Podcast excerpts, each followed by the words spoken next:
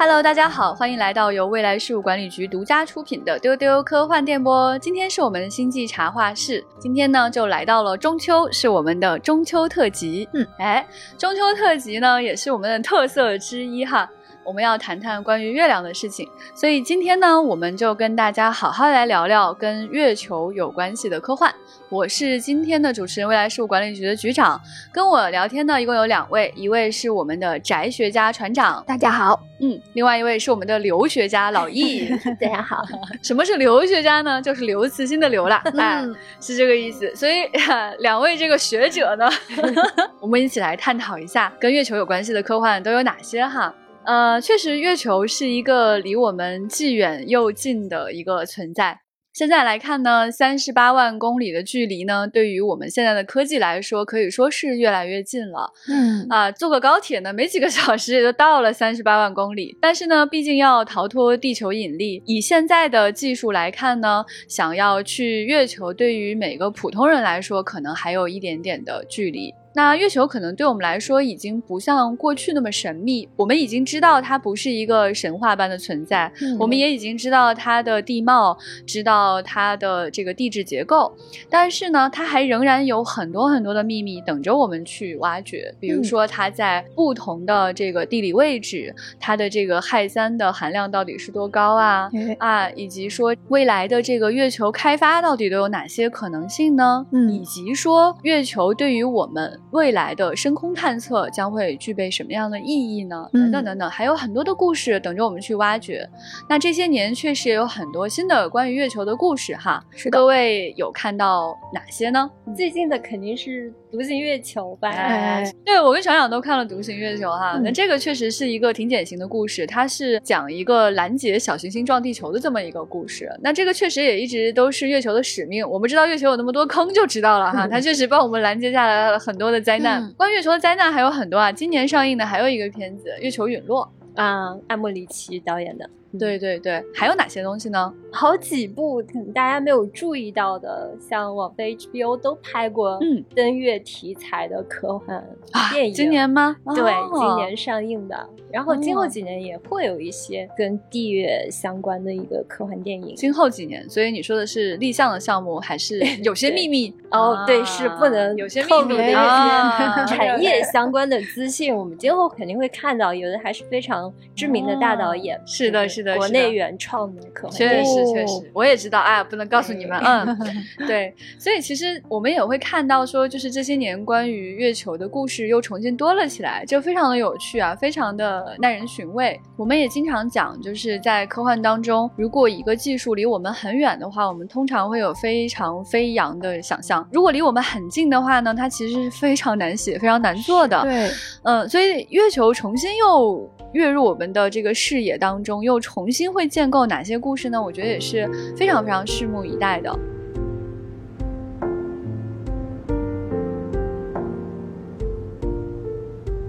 想请老易啊，就作为学者来跟我们讲讲这个月球科幻小史，哇，就是大概告诉我们哈，就是对于我们整个这个科幻历史来说，我们从什么时间就开始关注到月球的？那在这个科幻的历史当中，我们曾经都对月球有哪些的观点呢？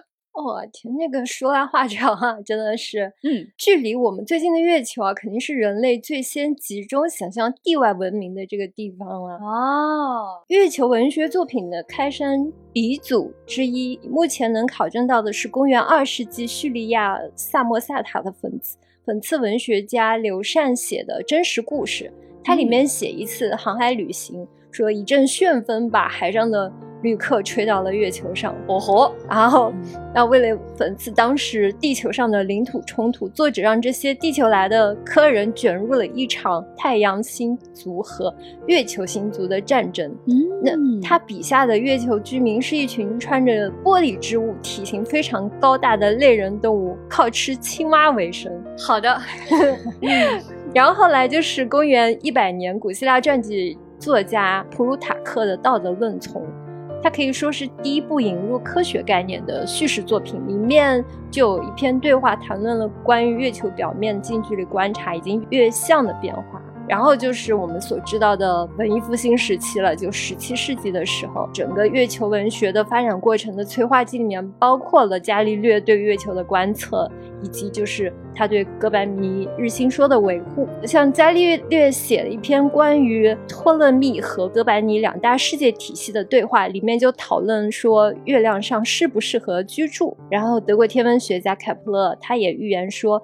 飞行技术的不断发展能让月球殖民成为现实。对伽利略和开普勒来说呢，他们其实没有把科幻科学在表述上做一个区隔。嗯，登月对他们来说还是一个很严肃的前沿的科学问题。像伽利略，他是第一个拿望远镜去看。天空看月亮的人，他当然就会去思考这些。嗯，那之后的几十年间，有一些英法的历史学家、人文学家也陆续的写了一些类似于《格列佛游记》的月球奇遇小说，有。写什么被野天鹅带去月球的，嗯，还有那种背着小水瓶通过收集太阳能登月的，这些想法都可爱呀。这这些作品里面都或多或少的会放入很多当时最新的天文学发现，同时他们也都会有带有一个从地外视野去对人类整体进行观察的角度。嗯，很有趣的一个事情是。当时那段时期，经常会有很多虚构的科学揭秘，就谎称自己有什么月球上的新发现，这些东西还发表在正规媒体上，经常把这个普通民众骗得一愣一愣的哈。这个事情其实也延续 到了这个世纪啊，还是很多的，没错。然后呢，就是要说到我们熟悉的儒勒·凡尔纳。对，八六年发表的《从地球到月球》，嗯嗯，这个是预示了科幻小说太空时代的开始吧？嗯，他写的什么故事呢？你们肯定也比较熟悉。说南北战争之后，无所事事的炮兵们就想到用大炮去上月球，嗯，然后就三个冒险家建造了一枚空心的炮弹。到月球去探险，哎，这个故事我小时候看的时候发现没有下文了，后来我才知道，就是他这个结局在他那个续篇《环绕地球》里面，他讲的是这个探险家们乘坐的炮弹，因为。本身那个速度太大，从地球坠落掉入了太平洋，最终三个呃旅行家当然还是获救了。按这个小说呢，它其实特别体现凡尔纳的那个写作特征，它逻辑严谨，然后有激动人心的想象力，有那种他当时那个时代特有的冒险主义和乐观主义的精神。对对对，打动了许多许多的读者，其中有一位读者，这个被启迪和激励的这个科学家、发明家、探险家的名。名单非常非常的长，像美国科学家、潜艇的发明者西蒙莱克，他就说：“儒勒·凡尔纳是我一生事业的总指导。”然后有个法兰西院士啊，也曾经说过：“他说现代科学只不过是将凡尔纳的预言付诸实践的过程而已。”呃，充分肯定了这种科学幻想在我们这个人类整个探索未知过程中的这个不可估量的潜移默化的影响。所以其中有一个人呢，就马上要联系到我们国家了。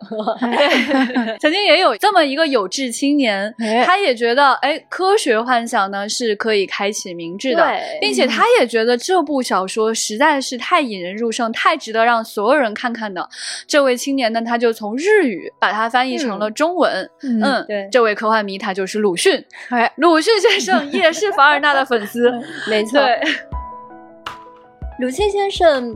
翻译了这篇小说，小说标题叫《越界旅行》。嗯，在序言里，他首先去把这个小说定义成了科幻小说。嗯，他对科幻小说做了一下自己的阐述。这其实是晚清时期最完整的一篇科幻理论的探讨，在对，在中国的科幻文学史上都有非常重要的一个地位。他首先肯定了，那他把他的这个对于科幻的这个思想，原来放在了这个就是译文的序言当中。没错，没错，叫《越界旅行必言》，大家可以找出来看一看，很有趣。这篇文章他首先肯定说，科幻是一种文学形式，然后他又说呢，科幻情节的这个构建离不开生活。然后呢，在这个小说出版的第二年，嗯，有个叫《荒江钓叟》的小说，就创作了中国的第一篇科幻文学，就是起源之作。他 他现在听这个名字就会，是不是有一种就是当年写这种通俗文学的这种笔名的这种感觉 就扑面而来啊，确实是这个样子哈。就是可能当年科学幻想小说在当时确实是一种更娱乐化的一个存在，对，是这样。它是一个章回体小说，在杂志上连载的。那故事大致是关于一个反清志士，为了报杀父之仇，然后避祸南洋，后来和妻儿失散了，坐着气球到美国寻妻，然后一番风波磨难以后和妻儿大团圆。他听儿子说，曾经在这个寻父的过程中。认识了来自月球世界的人，然后这个月世界的科技远远高于地球，最后他们一家人就成了儿子的气球，飞往月球游学去了。这个小说这故事挺有意思啊，这改编出来挺好看啊。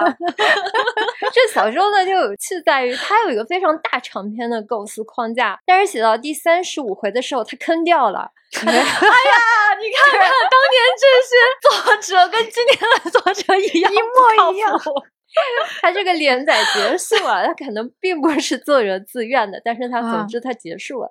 所以你尽管从标题 和他前面的铺垫上看到，说是月球殖民地小说嘛，是主角他是最终以月球殖民为终极目标，但实际上小说里大部分人还留在地球上啊。明白了，因为这个章回体小说它很多凡尔纳的影子啊。他通过这个气球这么个道具，他就把视角从地面拔高，让国人看到中国这个疆域其实还是世界地理的一部分，不是什么天朝上国。就这种叙事中心根本不在中国的小说，真的是一个很大的进步吧？对于中国文学史来说，有意思，有意思。对，你看当时晚清科幻小说一个特征，就是它里面有一个中国传统的时空观念的一个很大的变化。嗯，还有一个世界的这个概念的出现，嗯，就摧毁了这个传统的空间秩序的稳定感。那么这个其实是跟着当时的整个西方的器物文明的传入和整个世界政治格局的变化来的嘛。这种稳定感的失去，我们内在要去找一种应对危机感的方式是什么？就是去构建一个外部空间。这个小说里的月球就是一个太空里的桃花源，它是一个神仙洞府，天使往来，环境优美，物产丰富，而且社会制度。非常先进，法律严明，在这个小说里面，月球就成了他想象未来来的一个投射对象。对，哇，感谢老易，这段 贯口特别精彩，哇，真的是太精彩了。我觉得在整个老易的这个陈述过程当中，相信大家感受到了，就是月球在我们过去的描述当中扮演的这个角色也越来越明晰，就是它打破了过去的时空观，嗯，它给我们一种可以从第三维、从第三个点去看这个世界的一种方式，嗯，那这种方式直到现在我们才能够真正的实现，真正的可以站在另外的这样的一颗星球上，就月球上回望地球。其实，在今天也有小说。仍然在继续这样的一个重要的主题，就是我们也一直有跟大家去介绍的，就是吴忌老师的这本《月球旅店》以及他的这个序章《月球峰会》。吴忌老师呢是中国科学院空间科学中心的前主任，那么他主持过很多的这个空间探测的项目哈，像这个墨子悟空等等这个系列的科学卫星，并且他也有参与过探月的很多有效载荷的工作。那么作为中国的这个顶级科学家。家之一哈，那么他给我们的视角也会非常的扎实，就是他站在一个非常切实可行的、可被现在的技术去论证的这样的一种立场上去告诉我们说，月球的旅行是可以展开的，是可以面向更多的人类的。吴季老师非常的希望说，不仅仅是科学家啊，也不仅仅是过去的这个文学描述当中那种非常偶然的被热气球、被天鹅、被那个海浪。吹到月球上，而是说可以有各种各样的人，不同的人都站在月球上去回望地球，去看我们的星球，看我们的国家，看我们人类，看你自己爱的人，这样你会产生完全不一样的感受。那这个其实也是很多的科幻小说力图给到我们的一个新视角。那不管是月球，还是火星，还是深空，它其实所承担的任务是很相似的。就是新视角，是一种打破我们过去思维方式的一个切入点。吴季老师也在我们最近出版的这个《另一颗星球不存在》里面有一篇非常精彩的技术论证，是我们的新书哦。对。嗯然后他就论证了这个在月球上建一座旅馆的可行性、嗯啊，然后它是一篇非虚构的短文，但是充满了各种各样的技术细节，读起来非常过瘾、嗯啊。现在可以在各大电商平台搜索“另一颗星球不存在”就可以买到。那这本书呢，其实里面也有非常多的另一颗星球的故事，推荐大家去看哈。那么是什么是逐渐的在改变我们对月球的认知呢？当然就是探索本身了。嗯嗯嗯，所以在过去的二十多年间，我们中国的整个的探月计划才是真正一点一点改变我们看法的那个最真实的、现实的存在。是的，我们的探月计划其实是从零四年开始的，嗯，就那个时候才是探月工程呢刚刚立项，然后呢把它命名为嫦娥工程。呃，那个 logo 我也很喜欢，还融入了一些中国笔墨的元素，就是一个浅浅的弯月，里面有两个脚印，然后刚好构成了一个月字形。嗯，关于这个 logo 呢，它其中有一笔就是左边的那一笔呢是有飞白，那么在它这个地方呢，你放大放大仔细去看，它是一群鸽子。啊，对，你远看只没有是觉得是一些点点，现在有没有头皮发麻？其实非常的暗藏玄机啊！嗯 这个 logo 实在是太漂亮了。哎，那其实到了两年之后，呃，我国就正式把载人航天和探月工程列入了国家的重大科技专项里面，嗯然后整个工程才就是如火如荼的展开。其实我们国家的探月呢，一共有三步走，这个大家应该都在新闻里听过比较熟，就是绕落回。嗯，那这个绕的目标呢，就是要绕月飞行，并且对月球进行一个初步的探测。那么就在零七年的时候发射了嫦娥一号卫星，它是在轨有效探测十六个月，然后取得了一些初步的月球数据，获得了那个全月图。嗯呃，然后结束任务之后呢，是受控撞月了。对，然后紧接着呢就是嫦娥二号了，它其实是后面嫦娥三号的一个先导星。就是进行了一些提前的技术验证，然后可能大家比较熟悉的是嫦娥三号了，就是二零一三年发射的这个探测器首次在月球实现了软着陆。然后它呢有两个部分，一个就是巡视器，巡视器就是大家很熟悉的月球车玉兔啦，嗯那还有着陆器，就是嫦娥三号这个着陆器本身，他们两个呢就一车一器就开始了这个月面巡查，收获了大量的工程跟科学数据。然后呢，继月球车玉兔之后呢，还有一个它的后辈，就是月球车玉兔二号。哎，对，那它是跟着这个嫦娥四号一起登上月球的，但是他们着陆的是月球的背面。嗯哎，现在他们两个也正在工作中啊，而且这个月球车玉兔二号已经成为在月球上行驶的最远的人造航天器。小车车很厉哎害，对，已经走了一千多米了，非常远，一千多米 啊！好的，太不容易了。嗯，而且就是嫦娥四号，它是首个降落在月球背面的人类的探测器。是的所以这个首个人类在月球上行驶起来的小车车，就是我们的月球车玉兔二号了。嗯，嗯，然后呢，紧接着嫦娥五号又很快的飞上了月球，然后还采了样。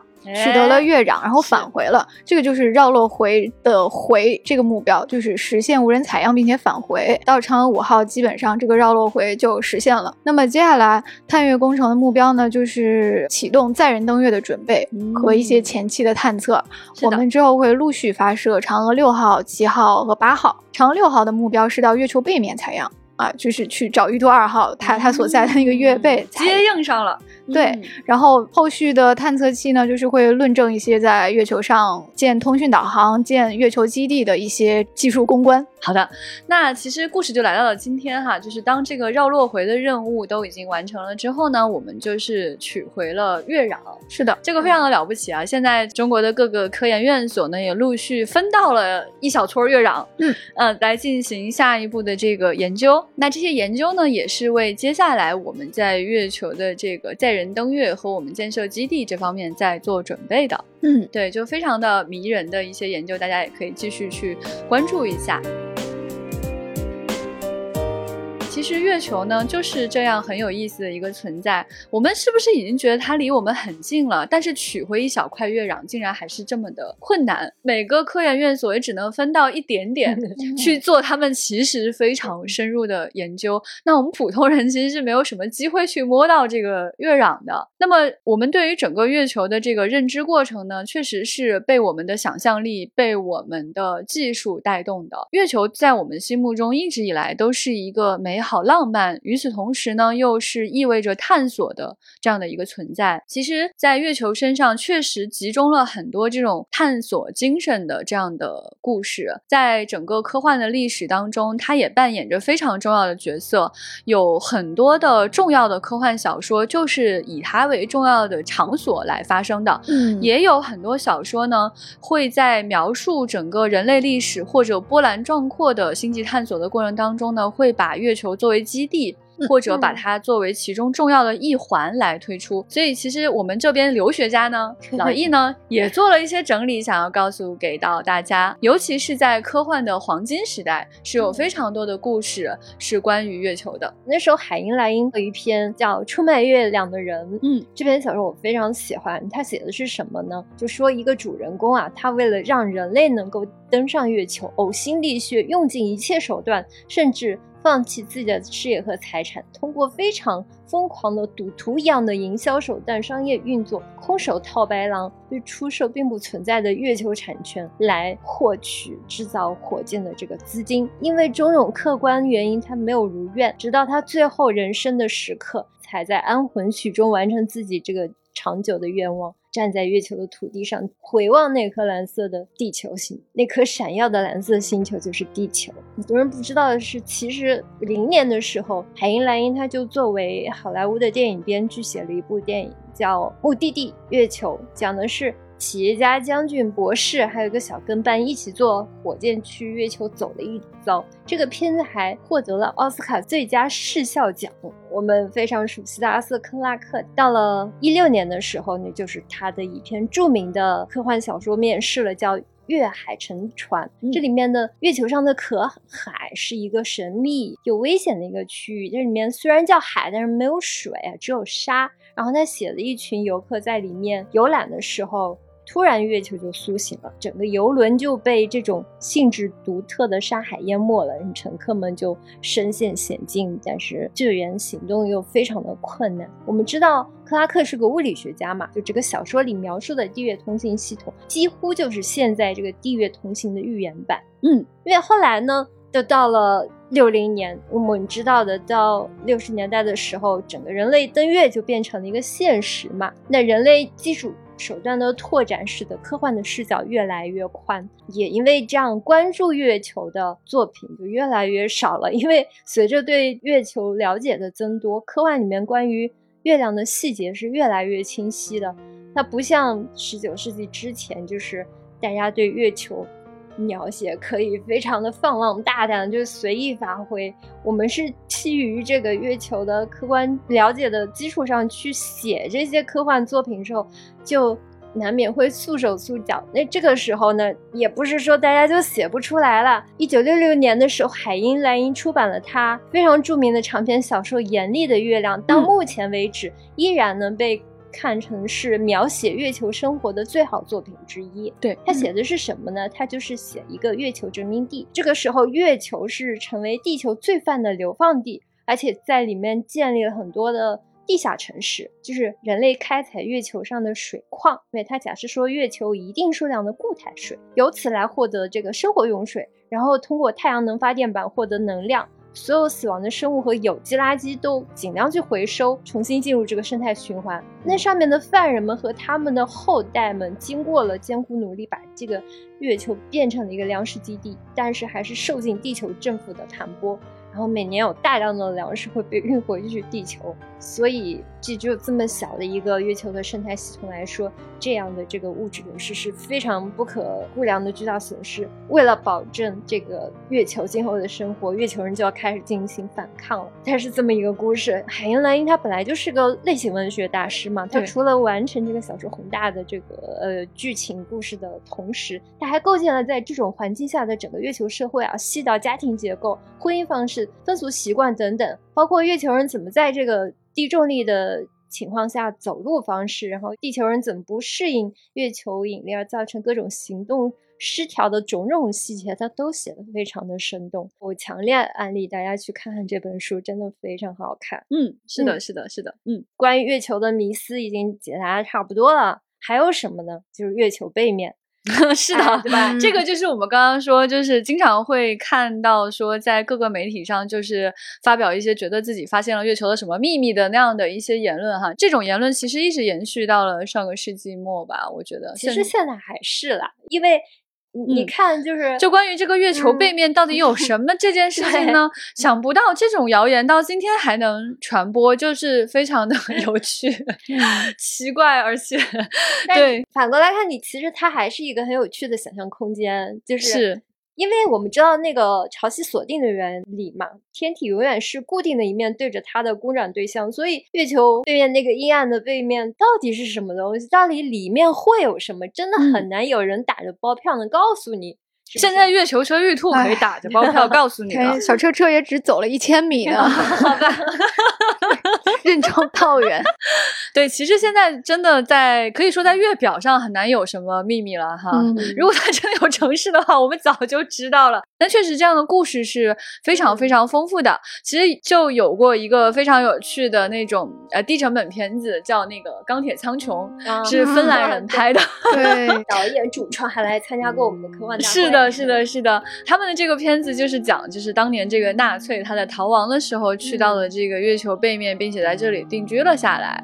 然后后来的人类登上去之后，就发现你的一个 iPhone 手机都比他们的技术 先进很多，等等啊，总之是一个非常好笑的一个很疯狂的一个故事。包括今年的科幻电影，就是我们刚才提到的艾莫里奇的《月球陨落》，它里面也写月球月星里面有一个大很大的空间。对，这个也真的是神了。这个我确实是没有想到，就是在今年的荧幕上，竟然可以看到关于月薪里面会有城市，会有这种机械构造，就是有史前文明遗留下来的这个机械的这种。可能性，我以为这样的故事不会有人再去讲了，因为你觉得科学上来说，确实可能还有一点点空间，但是这样的呃言论确实在几十年间就不太常见了。但这样的故事，你说好不好看呢？可能在视觉上还是非常好看的故事。我给大家举几个例子哈，比如说前段时间我们有跟大家又隆重推荐过的《黑衣人》，在《黑衣人》第三集的末尾呢，他就讲说这个月球啊，它是一个。蛋，它孵化出来一个巨大的这个外星生命，然后当时地球人也有点担心，说啊，我们没有月球了啊，结果这个生物又产了一个蛋留在那里，它又又是我们的新月球了，听起来很奇怪，对吧？但其实，在《神秘博士》其实也有这样的一集，应该是在第八季的第七集，叫《Kill the Moon》里面，确实是也讲了，就是月球是个蛋这么一回事儿 啊。在登上月球之后呢，你会看到很多奇怪的，像蜘蛛一样的这种月球。生物来袭击人类啊，等等等等，对，呃，anyway，就是这样的疯狂想象，大家只要把时钟拨回到上个世纪的这个七八十年代、八九十年代啊，就能看到特别特别多。近十年来的主流的科幻小说里写的，如果是关于月球的生态的话，大多数是设定说。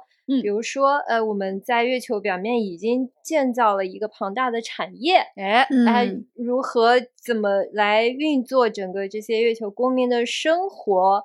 怎么去彼此缔结盟约？怎么形成一个大的社会生态？比如像伊恩·麦克唐纳的《月亮家族》，还有像安迪·威尔之前写的《月球城市》，哎，我们之前聊到过，写的也是这样的故事。对，安迪·威尔就是大家非常熟悉的《火星救援》的作者，以及是今年击败了《三体》获得日本星云赏大奖的《挽救计划》的作者。他在《火星救援》和《挽救计划》中间有一本书 叫《月球城市》。我个人会比较推荐大家去看一下这个前几年的那个雨果奖最佳长篇小说《七夏娃》，是美国作家尼尔·斯蒂芬森写的，而且就是。月球突然就碎成了七块儿。嗯，然后呢，月球碎石造成的这个流星雨就降落在地球表面上，会给人类致命的打击。人类只有两年的时间去寻找生存方法，于是就共同完成了一项伟大的云方舟计划，然后就准备发射几千个人到国际空间站上这么一个故事。对，其实刚刚也讲到说，就是除了小说之外，哈，有大量的这个影视作品里面也是有谈及到月球的。嗯，船长有一个非常喜欢的故事，是的，因为一开始我们在想日本这个幻想大国有没有什么写月球的著名的科幻作品、动漫什么的，后来谈了一下，就发现了一个《沧海遗珠》。啊，两个沧海遗珠吧，那、一个是哆啦 A 梦啊，朋友们，这 哎，确实蓝胖长很关心月球。对对，哆啦 A 梦对月球的想象充满了童真。你说起来也挺古早阴谋论的，就是月球背面有兔子，对吧？对，这个感觉到文化的同源了。对，但是它很可爱，他把这个月球上面有兔子作为一个假说，然后用那个一说俱乐部徽章就去实现了一个这样看起来很荒诞的梦想。嗯，还有一个沧海遗珠是是宇宙兄弟非常厉害的一个原著漫画，后来拍了两季动画片。为什么说很厉害呢？这就是个有一个真人电影，对，还有真人电影是小栗旬主演的。对我看过这个真人电影。非常厉害，它是很少见的有呃专业航天政府机构背书的一个动画番剧，就是我称之为探月职人剧。它是 就是这个类型结合做的好厉害，他他在豆瓣九点二分，他的番剧就是他很难得的把月球作为一个近未来的职场来呈现。哦，这个好有意思。对，他有职人剧的一切特征，就是非常热血，然后人物的成长弧线非常的饱满啊，并且他的那所以嗯电影其实是比较短的展现了这个点。对，嗯，它的专业性特别的强，并且都在这个漫画跟动画里一点点告诉你了。就是它的主角是一个非常有代入感的中年社畜，三十岁 啊，对，就是在日本的车企有一个非常好的工作，他是工程师，嗯啊，对，日本车的工程师啊，很厉害。就突然有一天辞职不干了，因为他的弟弟当上了宇航员，然后这个哥哥就受到了刺激，然后哥哥就追着弟弟的脚步，他们约好要在月球上相见。嗯哎，就要快赶上的时候呢，这个弟弟在月球上经历了一次事故，开着月球车就摔到坑里去了。嗯，然后就 PTSD 了，就没有办法重返月球了，就一蹶不振。然后这个哥哥哥反过来推着弟弟往前走，嗯他又希望用自己的那个汽车工程师的专业知识来造出更好的月球车，来帮助宇航员在月球上探索路线，所以那个车就不会摔进去了。啊，对，他的科技水平就设定在二零二零年之后，就月球上有科考站，人类可以长期驻留，所有的技术细节啊，航天员的选拔。角色科考的项目都有现实原型，嗯呃，特别硬核。然后它这个很燃的部分呢，就是展现了一个普通的素人，你怎么可能成为一名宇航员？他要去写这个选拔的过程，就一层一层的考试筛选，然后像像打比赛一样很热血的。它吸引我的点就是它很好的展现了月球这种亦近亦远的关系。就虽然它已经是一个触手可及的，像职场一样，你投份简历就能上去的一个地方，但是在月球上生存还是太难了。它让你看到的还是人类在太空里是一个整体的，没有办法独善其身。所以要选拔什么样的人去月球呢？不是最强的，也不是知识最丰富的，而是最有协作能力的，就可以在极端环境下随机应变的。啊，就是可以带领整个团队往前走的，所以主角就是这么一个人。对他很善于变通，但是他在这个爬升的过程中，他也看到了说，呃，人在月球上实在是非常的渺小，因为去月球的成本还是很高，造价非常的巨大，所以容错率是很低很低的，有一点失误你就跟太空无缘了。所以就是尽管有这么残酷的环境，但还是有人前赴后继的想要去。这个就是中二和热血了。是的，没错，大家不要以为就是登上过月球以后登上月球就都是完全没有问题的，嗯这个工程仍然是非常浩大跟复杂的。包括像我国的整个的这个登月计划，大家可以看到，就是这个分成三期工程嘛，它里面有嫦娥一号、二号、三号、四号，对吧？就特别的多。实际上它的双数号都是单数号的这个备份。是的，为什么会有备辈分呢，当然是为了抵抗风险而存在的这样的一个备份。那么幸运的是，其实我们的这个整个的计划完成的还是非常的顺利，所以我们的这个双数号备份都去执行了一个新的任务。嗯，哎，这个就非常的有意思，所以他们就有余力去做新的事情了，包括登上月球背面，这个也本来其实不在原计划当中的，嗯，而是因为三号完成的很好，所以四号去了月球背面。哎，哎，那么月球一直以来都是很牵引地球人目光的这样的一个存在哈。我还能想到一个作品是。二零零一太空漫游，太空漫游它虽然不是以月球作为主要的这个描述基地，但大家还记得吗？就是这个外星文明给到我们的黑石碑，第一次出现呢是人类还是猿猴的时候，在这个广袤的大地上突然出现了这样的一个黑石碑，它启发了人类文明的进程。那么它第二次出现呢，就是在月球上。后来我想，它为什么会出现在月球上呢？虽然是短短的这个篇幅的描述，它应该就讲的是当人类的技术。可以去月球了，我们可以抵达这样一个地方了，你就可以进阶到下一步的启发当中了。那么它在整个人类文明的进程当中，就是有这样的一个意义，就是它是我们的第一个台阶。那在这个第一个台阶当中呢，其实我们中国的科幻也是有相应的描述的。我们的留学家就找到了一个这篇小说的名字是。吞食者，这写的故事啥呢？就是一个远高于人类的文明，叫吞食者文明，来到了地球上，说我要把整个地球吞掉了。人类就只能很卑微的恳求吞食者文明，说让人类去月球避难吧，从维持一个文明的最低限度着想，移民十万个人过去。那吞食者的这个代表大牙就说：“哎，行吧，给你们一个世纪的时间，你们。”做件事儿，就把这个月球从地球轨道上推开，也方便我们吃了这个地球嘛。那你们怎么推我不管，给你们一个世纪的时间，人类就只能全世界竭尽全力的去建造这个月球推进发动机。发动机就是在月球的一面大量的埋设核弹。当然了，我们后面就揭开说，他这么做的战略目不是真的为了。帮吞噬者文明处理到月球，而是什么呢？哎，我先不剧透，大家可以看。但我告诉你们啊，这个学家 别有用心，还要劝大家去看这篇小说。哦，我不剧透，其实。大家如果看过《三体》的话，可以猜到，因为这里面的设定就是《三体二》里面雪地计划的原型，雪地计划的雏形，就是这个点子，就是刘叔在《解吞食者》的时候其实已经用过了。你们你可以猜到是个什么样的一个战略目的了？太有意思了，对，就当时老易说《吞噬者》里面有月球的时候，我还真的是懵了一下，确实没想到刘慈欣在这里也埋了关于月球的这样一个故事，而且他在这里做的这个发动机这个部分，哈，也确实也。非常的中二，大家也能联想到这个《流浪地球》的这个行星发动机。看到当时他起的这个名字以及写的这个故事，就感觉到刘慈欣在青年时期的这个中二是更加爆棚的。那么这个反派主角这样叫大牙，就也是非常的可爱。其实刘慈欣有跟大家讲过，说他曾经想过要去写一个月球故事，但是后来因为查了一些资料之后，决定不写了，啊，非常的可惜。那这个这个故事的主要创意讲的是说，他想要在这个月球的整个表面铺满太阳能板，去为人类收集能量。我一听哇，好中二，好有趣啊！为什么不写呢？啊，刘慈欣就是一个对自己要求非常高的人，因为他当时就查了一些论文。这个人是非常喜欢查论文的。嗯，查了论文说他有发现，有日本人有一个想法，就是在月球的赤道上去铺上这个太阳能板去收集能源。刘慈欣一想，哎呀，这都写到论文里了，这再写到 科幻里就不刺激了 就没有写。但我们也可以窥见说，这个刘慈欣应该还有很多很多很多的想法，其实都是还没有写出来的。这种疯狂的。中二的、有趣的、燃烧着的这种想法。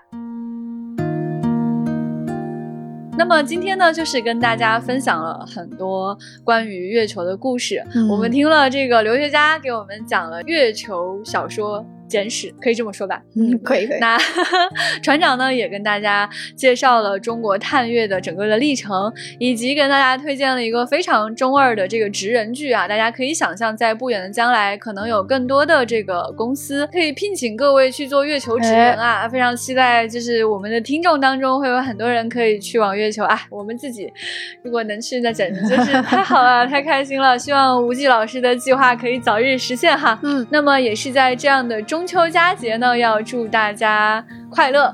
呃，也是一个团圆的日子。嗯，为什么会是团圆的日子呢？就是在地球的任何一个地方望向月球的时候，其实我们看到的都是同一面。哎，那这个就是一种确实是天涯共此时的一种感觉了。嗯，那也希望大家在今天晚上呢，去看看月亮，看到一个不一样的月亮。这个月亮不仅包含了所有的传说、神话故事，还包含了整个人类探月的梦想和很多很多的关于月球的科幻小说。那么大家有什么关于月球的梦想故事或者印象深刻的画面，都可以来留言告诉我们，也欢迎给到我们更多的关于月球的美好的意象。嗯，那大家可以在各个平台给我们留言，每一条我们都会阅读哦。也欢迎大家加我们的接待员的微信 f a a 零五零四进群来跟我们聊天。你跟他讲丢丢，就可以进到我们丢丢的粉丝群里面了。嗯嗯，那今天的节目就是这样，祝大家中秋快乐，中秋快乐，拜拜。拜拜拜拜。